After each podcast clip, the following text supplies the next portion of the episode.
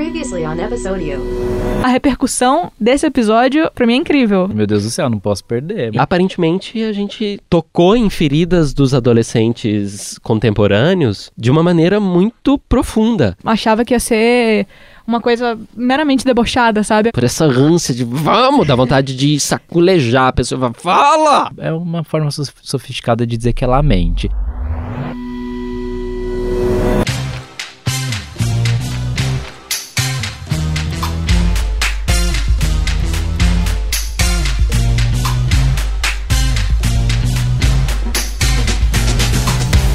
Olá, internet! Eu sou Simeão Castro. Eu sou Clara Reustab. E eu sou Leandro Nunes. O episódio de hoje é sobre as mulheres poderosas das séries, porque a gente tá entrando no ar no dia 4 de março, bem na semana que antecede o Dia Internacional da Mulher. E personagens fortes, cheias de personalidade, inspiradoras e provocadoras é o que não vai faltar nessa lista da gente de hoje. E apesar do estopim desse episódio ser a data, dá pra gente acompanhar essas séries em qualquer época. Então vamos começar, sem enrolação.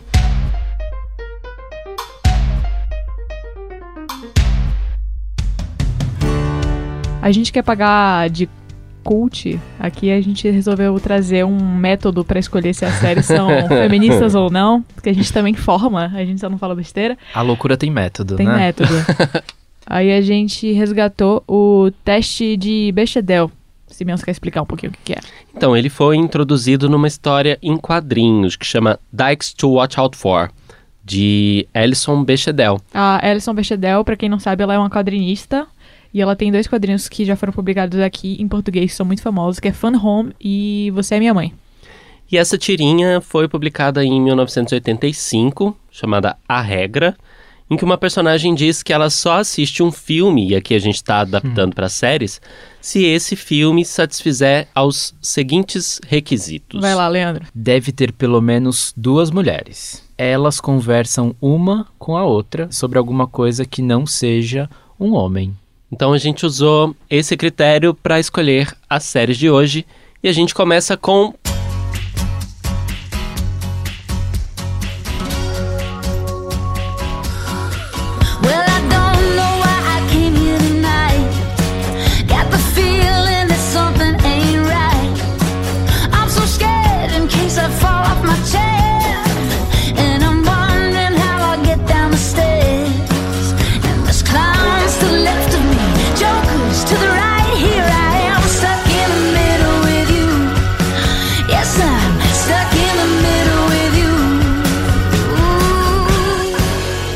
Frank. É uma série cômica, mas que nem é tão cômica assim. Ela é uma série engraçada, mas ela tem muito drama. Que traz as atrizes veteranas Jane Fonda, militante pelo e que, meio inclusive, ambiente. quando começarem as gravações da sétima temporada, vai ter que parar de ser presa toda sexta-feira, né? Exatamente, porque senão vai atrapalhar demais o cronograma de gravação. Ah, dá pra montar uma, uma agenda, assim. já Levar o tá elenco sobre- todo pra ser preso junto. Eu acho. Já teve gente indo junto com ela. A Lily Tomlin Já. mesmo já foi presa. Já. junto. O Sam Watterson também foi Sim. protestar. Bom, Jane Fonda e Lily Tomlin são as protagonistas. A série foi ao ar primeiro na Netflix em 2015, já tá na sexta temporada. Foi lançada agora, inclusive, em 15 de janeiro. E a promessa é de que a sétima e última temporada chegue ainda esse ano, ainda em 2020. E é muito surreal pensar numa série que é protagonizada por mulheres 80 a mais. É muito surreal pensar uma série protagonizada por atores de terceira idade, uma série tão longeva, protagonizada por essas pessoas, uma série tão popular, Sim. protagonizada. Com a, com a sétima temporada, que vai ter acho que 16 episódios, as outras tem 13, vai se tornar a série mais longa original Netflix. Olha, que dado legal. Um recorde. You're worried things are gonna change, but things won't change. Everything's going to change. Ever since you and I became you and me, we've done a lot of crazy shit. Don't resist, Grace. Don't give these brutes a reason. É Jane Fonda e Lily Tomlin, mas é, como vocês veem o desenvolvimento dessa história pra gente chegar com 16 episódios na última temporada? Eu acho que é a leveza, sabe? Assim, é um roteiro muito leve que vai tratar de temas que podem ser pesados, inclusive o tema da velhice. O tempo todo o tema da velhice tá ali.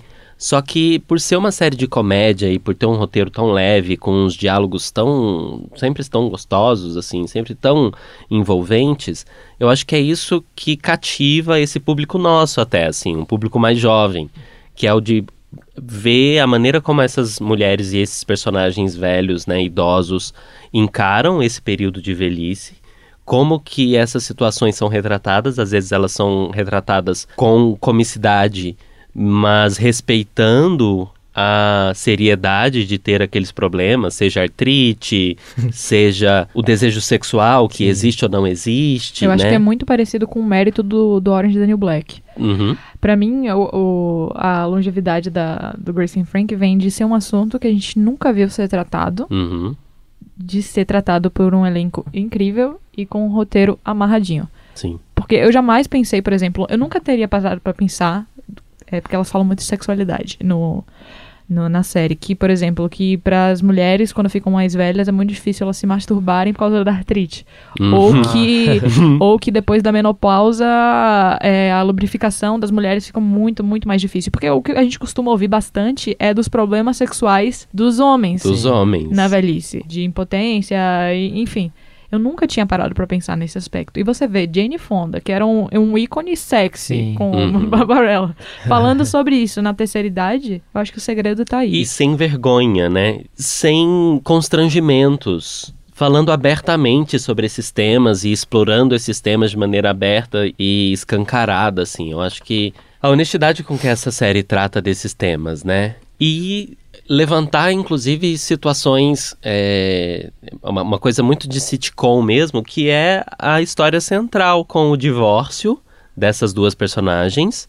É, dos Simultâneos, né? São divórcios simultâneos. Elas são- simultâneos. É, são duas mulheres casadas e no primeiro episódio já acontece esse divórcio duplo e E o motivo, motivo. é que os dois maridos delas, que né, essas duas famílias sempre foram amigas, os dois maridos delas são gays e estão apaixonados um pelo Há outro anos. há anos, Anos. vivendo ali uma vida clandestina, inclusive traindo essas mulheres, finalmente criam a coragem para sair do armário, pedir o divórcio e irem viver a vida deles, irem viver a história de amor deles. We want to talk to you about something. Saul and I are in love.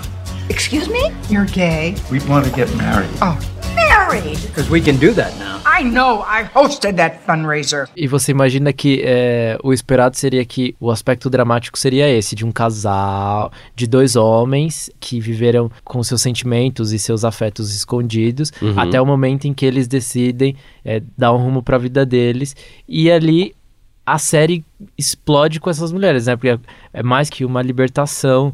E, e acho que dentro desse do, do teste é, tem essa questão, porque o disparador ele só, ele só serve ali para colocar as personagens num, num outro estado, elas vão procurar é, viver, é, não que elas não estivessem, né? Mas elas estavam dentro de um modelo ali é, de relacionamento.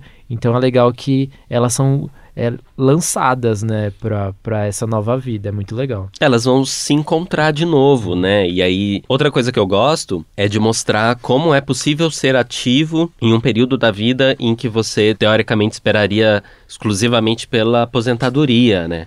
E aí elas vão abrir uma empresa, vão orientar as filhas, que tem isso também. À medida que as temporadas vão avançando, as filhas da Grace também se tornam elementos importantes da construção da narrativa da série. Porque uma delas também é casada, e aí ela não, não tá feliz naquele casamento, e alguma coisa faz chacoalhar esse mundo dela. E a outra, pelo contrário. Quando tem relacionamentos exclusivamente físicos, tá muito bem com isso até a segunda página, porque aí ela começa a questionar os próprios comportamentos e ser colocada em xeque. Relacionamentos físicos, você quer dizer? Sexuais mesmo. Ah, É, porque eh, ela tem meio que como premissa, e pra mim talvez ela seja uma das melhores personagens da série, a Brianna vai ser colocada à prova em muitos aspectos. E ela e a irmã, a Mallory, são essas duas filhas que vão estar também inseridas nesse contexto aí de ter o mundo chacoalhado e de serem mulheres que vão ter que traçar os próprios destinos, cuidar das próprias narrativas. Eu acho muito legal que a história ela só começa com esses dois primeiros casais e aí elas vão desdobrando nesses personagens secundários que vão trazendo ali o tempero mesmo da história. Oh no, no, it's just this dating app I'm on. Look at you on the dating apps. Are you fielding a ton of dong pics?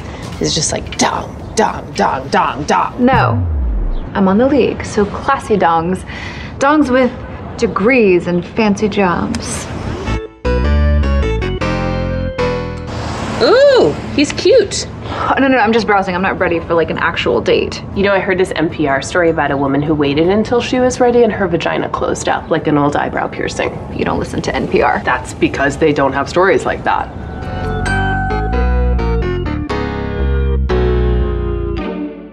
Ah, eu vou lançar um clickbait. Porque a gente tá. Acabou de sair do ano que Friends fez aniversário. A quarta temporada, a Phoebe faz uma participação. Verdade, lembre disso. Vira uma personagem super importante nessa temporada. Ela rouba a cena, inclusive eu fico um, um pouco incomodada, porque eu acho que às vezes a, a trama das duas protagonistas se perde na dela. Ah, é? Mas pra quem é fã de Friends, fica a dica. Qual é o nome da atriz? Só porque você começou a falar, eu esqueci, porque eu amo ela. É Phoebe. É Phoebe. é... Lisa Kudrow. Lisa Kudrow. Isso aí.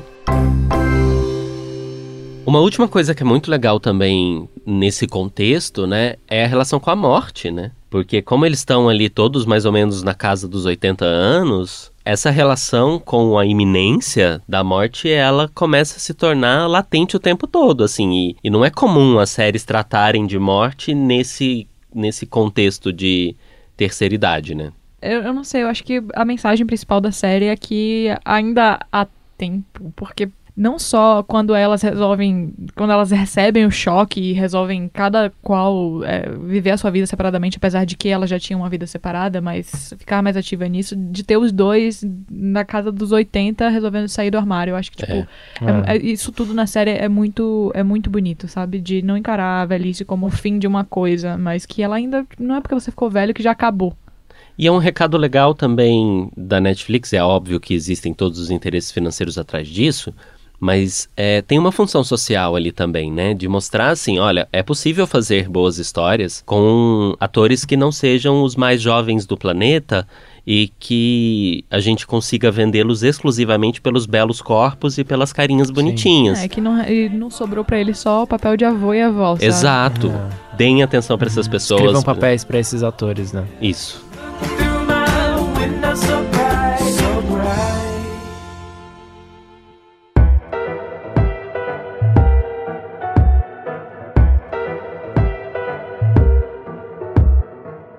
E a gente mal estreou o quadro Vi e Recomendo e já tá rompendo já com o formato, né? Porque nesse episódio ele vem adiantado e a gente já já explica o motivo. Pra participar dessa edição, a nossa Peraí, convidada... peraí, peraí, peraí. Eu não quero que você fale quem é. Eu quero que você solte a sonora Ai. da frase do Paraíso Tropical, grande telenovela da Rede Globo, que eu quero que os ouvintes descubram. Vamos fazer tipo um Kinder Ovo do episódio. Solta. Que boa ideia este casamento primaveril em pleno outono. Com vocês, Camila Pitanga. Eu assisti e recomendo The Big Little Lies, a série que eu vi assim, bem watching total, assim, eu vi uma numa tacada só, porque tem um protagonismo feminino inteligente. É, eu acho muito interessante essa história por trás da série, né? Que é entender que foram duas atrizes que empreenderam um projeto, né? E eu acho que isso tem um puta valor, que é mulheres querendo contar suas histórias. Uma dramaturgia que eu acho muito interessante, eu adoro isso. Cenas que já estão começadas, né? Você já chega, não, não tem essa coisa de uma cena que começa do início e vai no fim. Tudo tá no calor da situação. Tem um, um fundo de thriller, tem agora na segunda temporada a Mary Streep, assim, uma composição. Eu sou muito fã dela. Ah, eu acho que é isso. Eu adorei. E o motivo de ter adiantado o quadro é que hoje Big Little Lies já estava no nosso roteiro e é a próxima série que nós vamos comentar.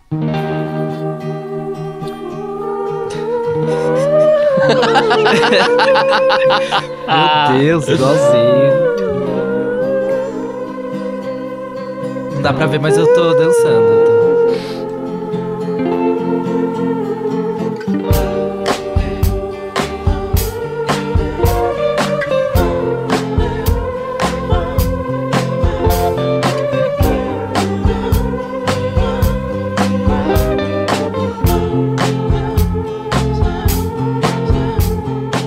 Big Little Lies é uma série de 2017, foi lançada em sete episódios e é inspirada num livro de uma escritora chamada Liane Moriarty.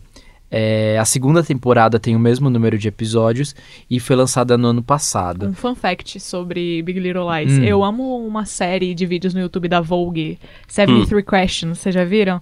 Que eles Não, vão na casa dos, dos artistas e vão fazem 73 perguntas. Ah, já vi, já vi, já vi. Aí, em 2015, 2016, eu acho que eles foram na casa da Reese Witherspoon e Hum. perguntam: Reese, qual é o livro que você tá lendo? Ah. Big Little Lies. Ah, mentira. Sobe o som aí da resposta dela, Simeão. a lot of books you got up there. Uh, what was the last book that you read? Big Little Lies. What was a book you read because everyone A else was história it? foca nas personagens de três mulheres: a Madeleine, que é a Reese Witherspoon, a Celeste, que é a Nicole Kidman, e a Jane, que é a Shailene Woodley. Essas três mães se unem depois que os filhos delas passam a estudar juntos no Jardim da Infância. Uma das coisas que eu gosto muito dessa série é que ela começa querendo te convencer que ela vai ser uma história sobre três mães, que na verdade são seis, depois a gente entende por que, que, que são essas seis mulheres, vivendo ali nos seus mundinhos cotidianos, inclusive de alta classe, porque são todas milionárias. sou rica! Nesse primeiro momento, você de fato percebe essa intenção da série de querer te convencer de um estilo. É um recorte, né? Um recorte de sociedade ali. Três mulheres ricas e as, as- as suas famílias é, vivendo numa cidade pequena, mas é, muito bem é, é, localizada, Uhum. é, com muita natureza, onde, onde são pessoas que conseguem exercer seus trabalhos. E você tem advogados, produtores e Ela me lembra muito Orange County, pra quem assistiu DLC. Sim, totalmente, Eu acho que é a totalmente. mesma pegada. Parece muito assim, um, um grande condomínio aberto. Exato. Porque é só gente rica que mora lá, É. tem tudo que vocês pudessem precisar. E principalmente, essas pessoas tanto têm tudo que elas acabam se apegando a enfrentar problemas que fogem, assim, desses problemas da vida real que a gente tá tão acostumado no Brasil. É, eu acho que a grande mudança no tom, é, que aí é quando você tá assistindo, você percebe, hum, não é só sobre isso. É. É quando é, a, a- edição da, da, da série é mu- muito interessante porque ela consegue criar momentos em que, é, até por exemplo, um flashback, ele deixa de ser um flashback para se tornar uma cena real. Então Sim. você começa em alguns momentos a surtar com as próprias reações da- das personagens em relação a coisas que aconteceram no passado. What's out there? It's full of life, dreams, mystery. Monsters?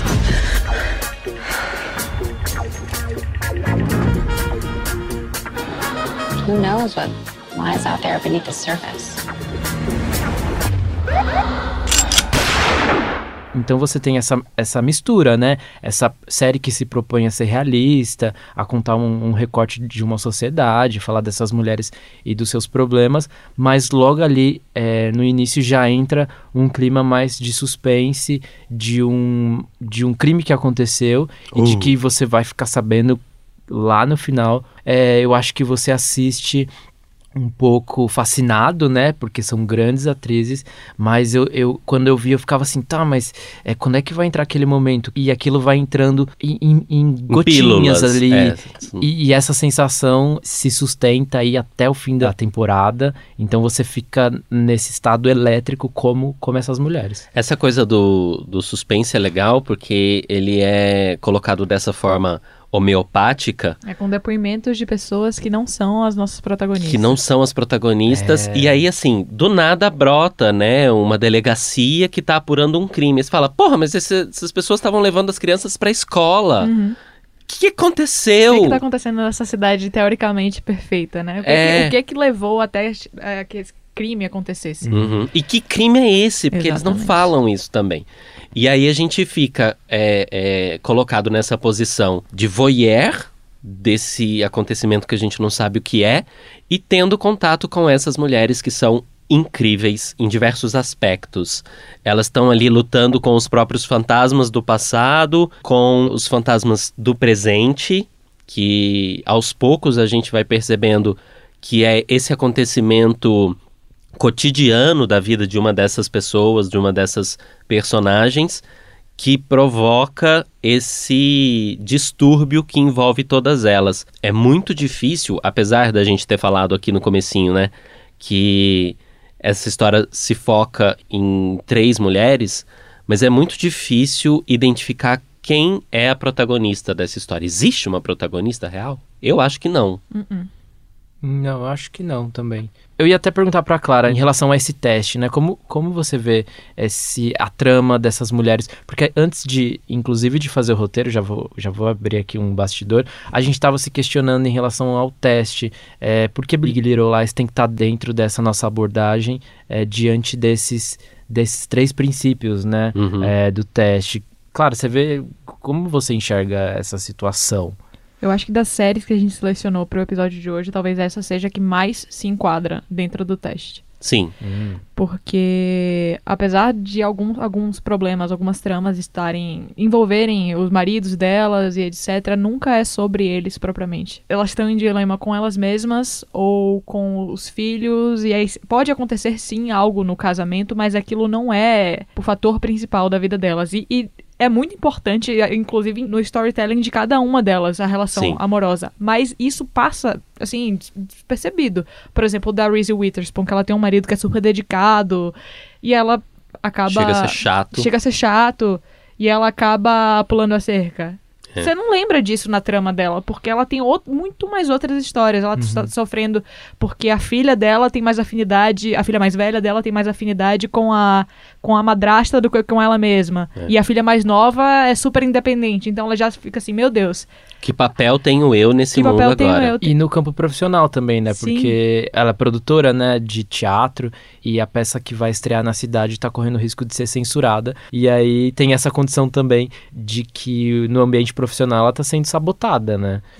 Mas uma coisa que eu gosto e que tem a ver com isso é que o acontecimento principal ele tem a ver com o macho. Uhum. Só que o, a história ela não gira exatamente ao redor disso, mas sim é, ao redor da forma como essas mulheres reagem a esses homens. E em boa parte tem né, a masculinidade ali envolvida.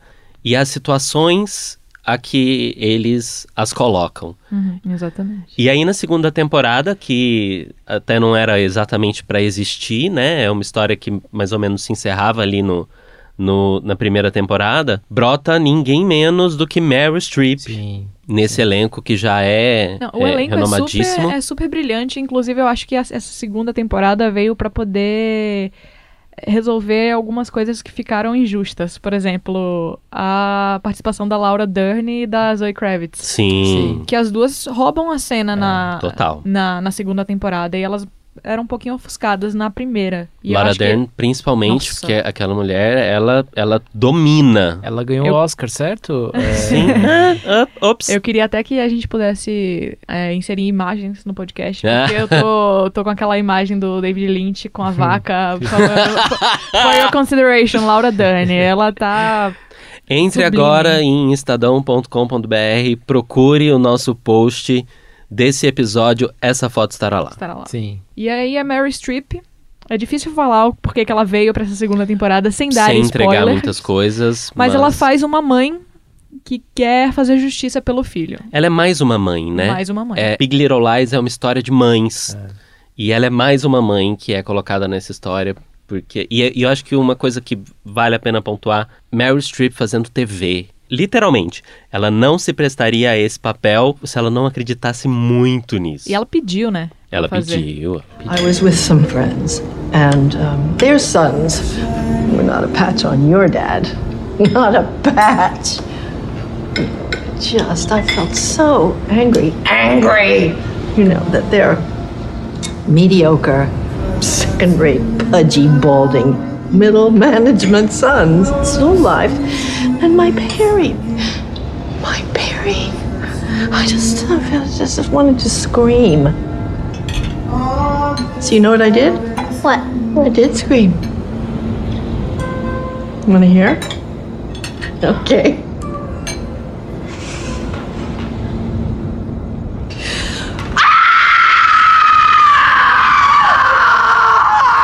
falando de, de, é, de premiações, só a primeira temporada, bom, arrasou. Ela, em dois, o, o Globo de Ouro foram quatro prêmios, incluindo melhor minissérie e telefilme. E no M de 2017, foi quando a série foi lançada, foram 16 indicações e 8 vitórias. Lembrando que na, no Globo de Ouro de 2018 foi importante, já que a gente está falando também da semana do Dia Internacional da Mulher, né, de, do mês de março como um todo. Em 2018 foi quando é, despontou aí a, a hashtag MeToo, né, a partir dos, dos protestos de atrizes contra assédio sexual e, e assédio no ambiente de trabalho. Então a gente está olhando que é um movimento é, que ele que ele está na obra, ele está nas criações, mas de alguma maneira também está discutindo a realidade do ambiente de trabalho. Então acabou que é, ultrapassou todos os âmbitos aí. Não deixa de ser só uma, uma série, mas acabou se tornando como essa noite do Globo de Ouro um grande coro, né, sobre e o, esse assunto. o Globo de Ouro, ele só não levou tudo que foi indicado porque tinham atrizes concorrendo na mesma categoria. Senão tinha rapado tudo. É verdade. Eu considero a segunda temporada mais fraca do que a primeira, principalmente do ponto de vista narrativo, do desenvolvimento de algumas das personagens. Não sei se vocês concordam. Eu quero lançar uma hashtag dessa segunda temporada que é Justice for Chloe. Chloe, a filha da Reese Witherspoon, roubou a cena na primeira temporada. Ai, ela Sim. é tão a incrível. trilha sonora que todo mundo elogia, Era ela. metade da trilha sonora era a personagem que escolhi e na segunda temporada. Cadê Chloe? Cadê? Sumiu. Sim, sumida. Esqueceram Ai, dela. É minha- era minha- ela é a minha personagem favorita. Naquele aplicativo de séries, é, que você vai marcando as séries que você já assistiu, etc. que Você Sim. escolhe um personagem pra te representar. O meu é Chloe. É, é interessante que, falando das, das crianças, a direção das crianças é muito interessante porque a cena da escola, logo no início da primeira temporada, é o que vai abrir, né? Que vai lançar ali Sim. essa batalha, essa guerra pelo que vai acontecer. Então acontece a partir das crianças de um acontecimento na escola. Então, as crianças, de alguma maneira, elas refletem uma, uma maturidade ou um autocontrole que os adultos da série não têm, que as personagens não têm, uma falta de empatia, uma falta de, de ouvir. E essa questão ah, nas crianças está acontecendo, elas vão acompanhando. E tem a Chloe, que é uma joia, ela com o celular e ela trazendo as músicas. Parece que ela que fez a trilha sonora Sim. inteira, né? E outra É coisa, essa, a escolha do elenco das crianças e a direção, enfim, já foi reconhecida a, a partir do momento que o, o- é o menino que faz o Zig, Ian Armitage. Ele é, Ah. é o, o protagonista do Young Sheldon. Sim, sim, é, é o mesmo. E, inclusive, eu fui olhar. Os períodos de gravação parecem que foram sobrepostos, assim. Ele tava gravando Young Sheldon ao mesmo tempo em que parecia que ele tava gravando Big Little Lies. Eu achei a segunda temporada boa e ela também termina com um certo cliffhanger ali, né? Com. Um, um- um detalhe para uma terceira temporada. Porque isso ainda está aberto. Vocês acham que, um, haverá uma terceira temporada? E dois, precisa de uma terceira temporada? Eu, eu tenho uma notícia. Opa! É- Breaking news! Não tá muito certo, mas eu pesquisei e eu vi que é, existe um desejo por parte das atrizes de que é, aconteça uma terceira temporada, mas você pensa em agendas, né? Você Ah, tem um elenco estelar e, e, é, como organizar uma agenda dessas. E eu acho que foi uma das condições, inclusive, que a Nicole Kidman colocou, assim, de que eh, fosse importante que o roteiro eh, continuasse eh, pelos criadores, então tem um pouco de um desejo de continuar com as mesmas parcerias. Eu imagino que seja um desejo. A série fez muito sucesso, mas eu acho que tem essas questões eh, mais práticas, né, de se organizar um elenco desse com um trabalho que foi premiadíssimo. Eh, a gente sempre espera que quando uma série é muito premiada, eh, a não ser que seja um Game of Thrones, né, eh, de que ela continue é, de que seja não só uma coroação, né, mas de um desejo que aquele trabalho ah, ou é, inspire outras criações ou de que de fato é, ganhe uma continuidade. Então eu acho que é, existe aí um desejo das atrizes, mas não, por enquanto não tem nada confirmado. Eu acho que eu não queria nem que existisse a segunda temporada. Uhum. Quando eles anunciaram a época, eu fiquei bem, assim, aflita. Quando eu assisti, eu meio que entendi um pouco. Porque eu acho que é importante que você entenda que as ações que acontecem na primeira e al- algumas coisas que elas fazem na primeira temporada, sem dar spoiler, Sim. tem consequências diretas na, na vida delas. E eu acho que é muito o que acontece com a personagem da Nicole Kidman Total. e a personagem da Zoe Kravitz. Também. É muito isso delas terem de lidar com esse trauma. Ah, a Charlene Woodley também. Não, no final das contas, todas elas. Todas elas a têm a Laura graus a, La- de- a Laura Dern que ganha uma trama própria. Totalmente própria, é. Mas eu acho que é, é interessante pra ver que que esse tipo de trauma, sem dar spoiler, é, reverbera por muito, muito, muito, muito tempo e que por mais que pareça que foi que aquele arco foi encerrado, não foi.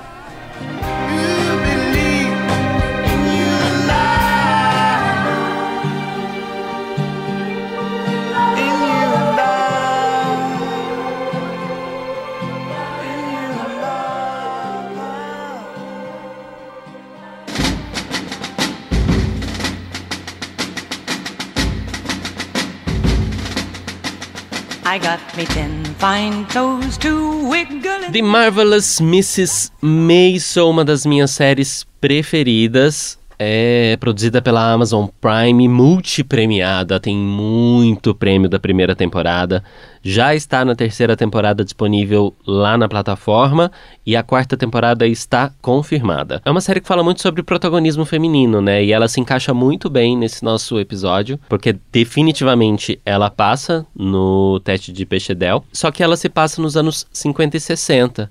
Então é muito legal que ela vai mostrar como que é o contexto dessas mulheres ganhando espaço no meio majoritariamente masculino lá nesse, nesse período histórico. Eu acho que um dos grandes méritos da série é falar de uma coisa.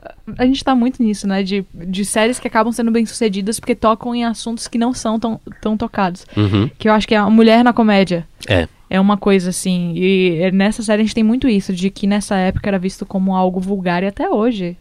A gente tem muito pouco, sabe? Uhum. I am not a prostitute. I'm a comic. Is there a difference? Yes. Prostitutes get paid more. Hilarious. You should go into comedy.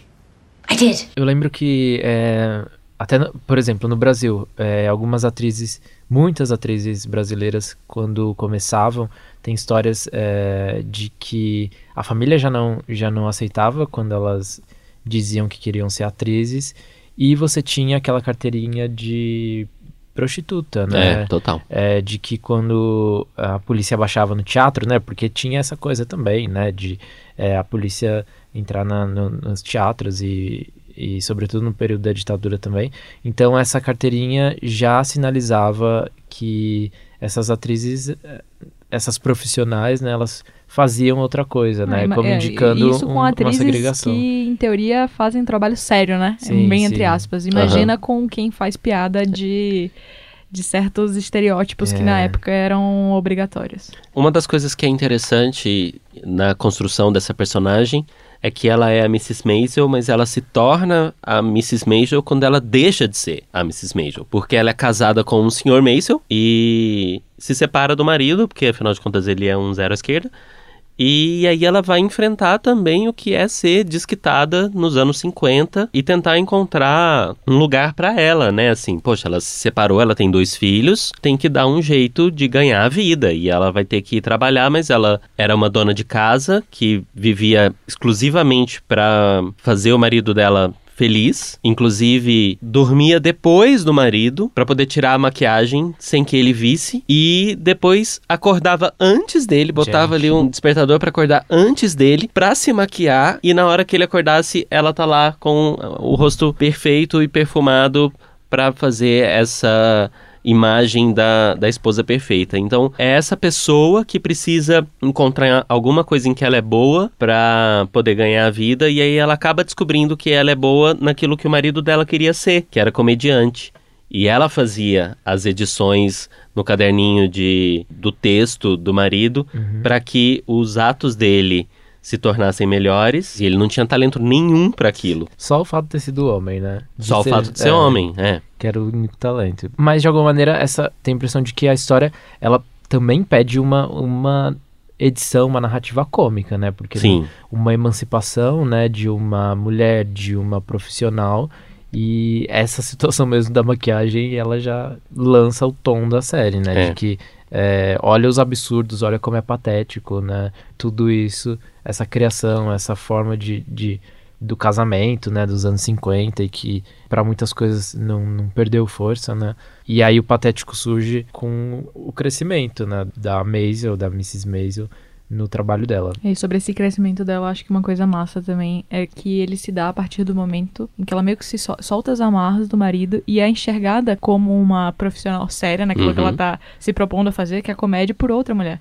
Sim. Que é a. Como é o nome da menina do A bar? Suzy Meyerson, que é interpretada pela Alex Borstein. E, para lembrar, a Mrs. Maisel, que é a Miriam Maisel, é interpretada pela Rachel Brosnahan. Premiadíssima, né? Premiadíssima. Enfim, ela meio que duvida dela mesma, ela não se acha engraçada Sim. até que outra Hum. mulher vai lá e fala: Não, você é. E uma coisa que eu acho muito legal da construção dessa personagem é que você percebe que ela tá vestida de uma forma masculinizada, etc, pra se impor naquele ambiente que é totalmente Uhum. masculino, né, que é o clube de, de comédia onde a- o marido dela costumava se apresentar. É, E- o marido da Miriam. É, o marido da Miriam, onde ela passa a se apresentar depois que tudo todo esse imbróglio acontece. É um momento histórico, inclusive, também, né? Que vai entregar bastante coisa. É um momento histórico interessante de, de ser explorado, que é justamente quando os Estados Unidos estão passando por um por esse momento de abertura para o que significa ser mulher e os papéis que elas devem desempenhar na sociedade e aí surge essa personagem que acaba sendo transgressora. Ela é judia de uma família de judeus muito tradicionais, bastante tradicionais, e ela acaba também transformando um tanto o que é a, o contexto familiar dela, né?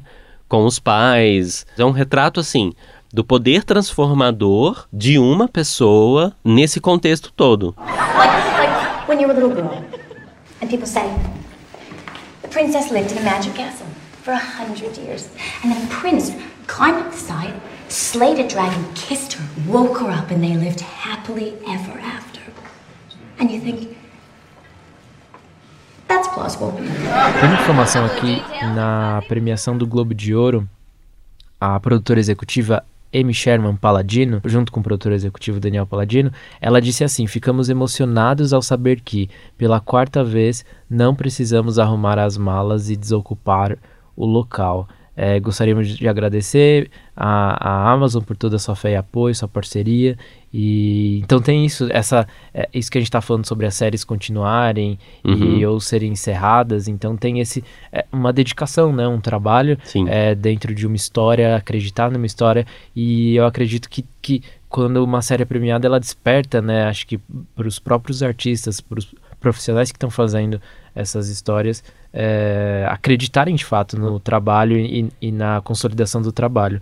E lembrando também que de Emmys, a série levou 16 troféus. Caramba. E então foi um furacão, né? Eu acho que isso que, que o Lê tá falando, é, a gente consegue ver muito bem que, por exemplo, a importância dessa série no catálogo da Amazon. Uhum. Porque ela só saiu da, da- de ser as mais premiadas quando Fleabag apareceu. Sim. E eu não acredito que a Amazon tivesse, te- teria apostado tão forte em Fleabag se Mrs. Mason não tivesse vindo antes. Uhum. Assim, aberto essas portas. Eu nu- nunca tinha nem falado, além do, de Transparent, eu nunca tinha falado em nenhuma outra série do catálogo da Amazon original Sim. antes dessa potência vir. Quando eu vi a Mrs. Mason na lista dos indicados, eu falava, meu Deus, que coisa é essa? E aí, quando ganhou a primeira vez, eu fiquei, o que é que tá acontecendo? sabe? Enfim, eu acho que é muito. Foi muito importante, assim, pra abrir portas, inclusive pra pra séries onde mulheres são engraçadas e são as protagonistas da Exato. história. É importante pontuar quem está por trás dessa história, né?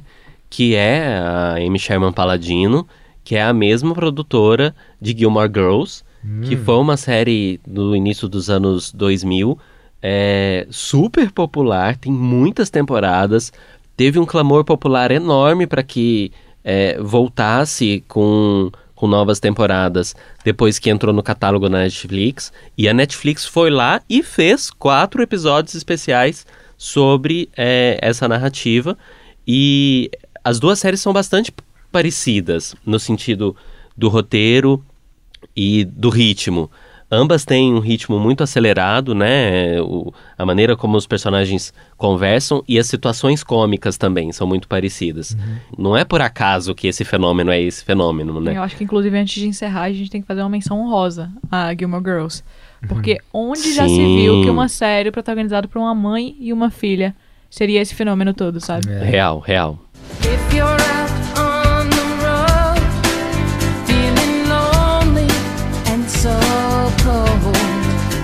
que do mesmo jeito que Gilmore Girls, Mrs. Maisel vai mostrar ali essas mazelas do que é ser mulher, né? Nesse recorte dos anos 50 e 60, ela vai mostrar essa sutileza das submissões, as que as mulheres eram colocadas, de não serem, inclusive, levadas a sério, e mostra também o estranhamento que elas começam a sentir com isso, né? Na busca de ocupar esses outros espaços, mais espaços na sociedade com novos papéis. Eu concordo e eu acho que um mérito de todas as séries que a gente citou é que ser mulher não é o, o plot principal dela- Uhum. delas. Elas têm toda uma história por trás. Sim. Eu acho que isso é um, um mérito. Eu acho que finalmente estão começando a perceber que é preciso se ver na tela sem que seja aquela coisa estereotipada, sem ser uma coisa Sex in the City, onde ser mulher envolve es- estar, sabe, sempre muito bonita, sempre atrás de, um- do- de um emprego dos sonhos, ou sempre Consumindo. sempre consumindo ou sempre falando de homens, sabe? Uhum. Eu acho que é muito isso. Eu acho que a gente conseguiu reunir séries que falam sobre mulheres que são super fortes, mas que elas não também não ficam levantando bandeira o tempo todo, Uhum. mas que elas são fortes simplesmente por fazerem aquilo que elas querem fazer. As histórias são, né? Um ponto que eu acho legal de colocar é que na terceira temporada, pela primeira vez, a Miriam vai colocar a carreira dela na frente de tudo e vai deixar pra trás, inclusive, esses clichês aí das intenções de relacionamento, de casamento. E aí, o marido, que também participa da história, né? Ele vai tentar encontrar o próprio caminho, que Seria ótimo que fosse o do esquecimento, porque o personagem supérfluo nessa história. Quem é esse cara? Ele fez alguma outra coisa que eu tenho uma raiva dele quando ele aparece. Ele me lembra É o Michael Zagan. Francis Ha, sabia? Ah, ele é aquele, aquele menininho do Francis Ha. Hum, o, que- o que mora junto com o Adam Driver. Faz tempo, hein?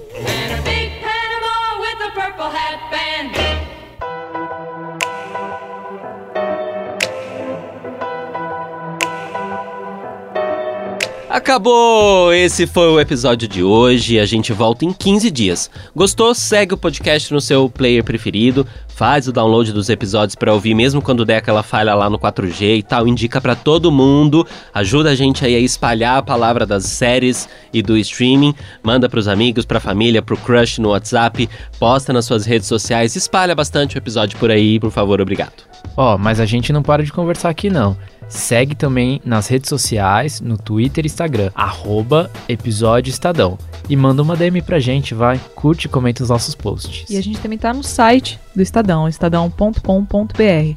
Lá também tem muita cobertura de lançamentos e renovações de série, eventos e as novidades da TV Streaming, além de um conteúdo especial sobre o que a gente já falou aqui. É isso aí. Tchau, até a gente. próxima edição. Beijo, tchau. Até mais.